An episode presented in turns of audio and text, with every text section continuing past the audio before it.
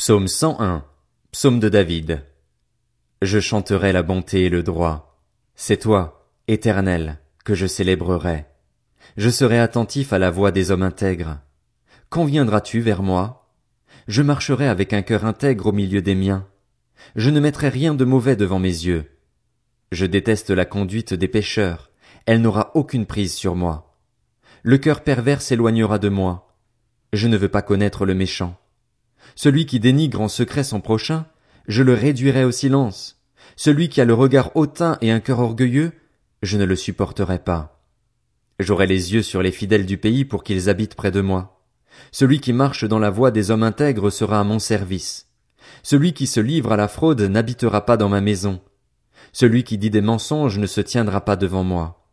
Chaque matin, je réduirai au silence tous les méchants du pays, pour supprimer de la ville de l'Éternel tous ceux qui commettent l'injustice.